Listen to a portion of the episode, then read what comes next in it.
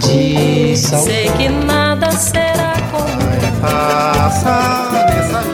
A Rádio Senado apresenta Curta Musical.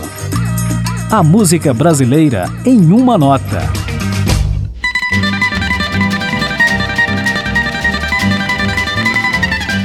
Brasileirinho de Valdir Azevedo é um dos choros mais emblemáticos da música brasileira. Lançado na versão instrumental do próprio Valdir, Brasileirinho foi a música mais tocada no país em 1949. E no ano seguinte, ela voltaria a fazer muito sucesso.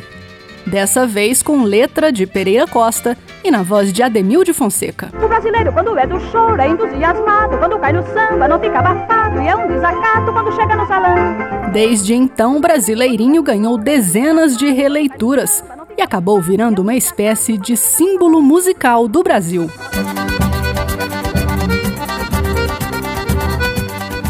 Mas apesar do tremendo sucesso de Brasileirinho até os dias de hoje, outra música é que rendeu a Valdir Azevedo a maior vendagem de discos e também a fama internacional.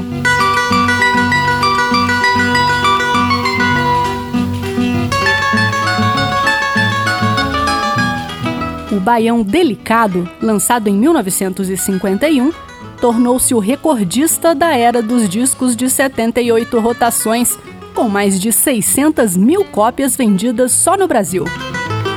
Um êxito que se somou ao das gravações feitas por artistas internacionais. A releitura do canadense Percy Faith foi a mais bem sucedida. Em 1952, ela atingiu o topo da parada norte-americana e vendeu mais de um milhão de cópias. Assim como o Brasileirinho, Delicado também ganhou letra, assinada por Aloísio de Oliveira e que é lembrada como uma das últimas músicas cantadas por Carmen Miranda. Quando escuto delicado, dá uma dor aqui do lado, aqui no meu coração. Delicado. E é delicado faz lembrar o meu passado, faz lembrar o meu rincão.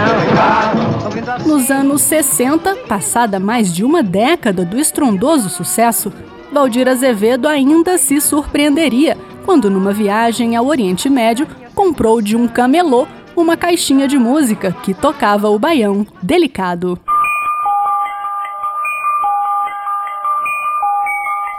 Vamos ouvir agora um pouquinho da primeira gravação de Delicado, o maior sucesso de vendas de Valdir Azevedo, que rendeu ao músico fama internacional.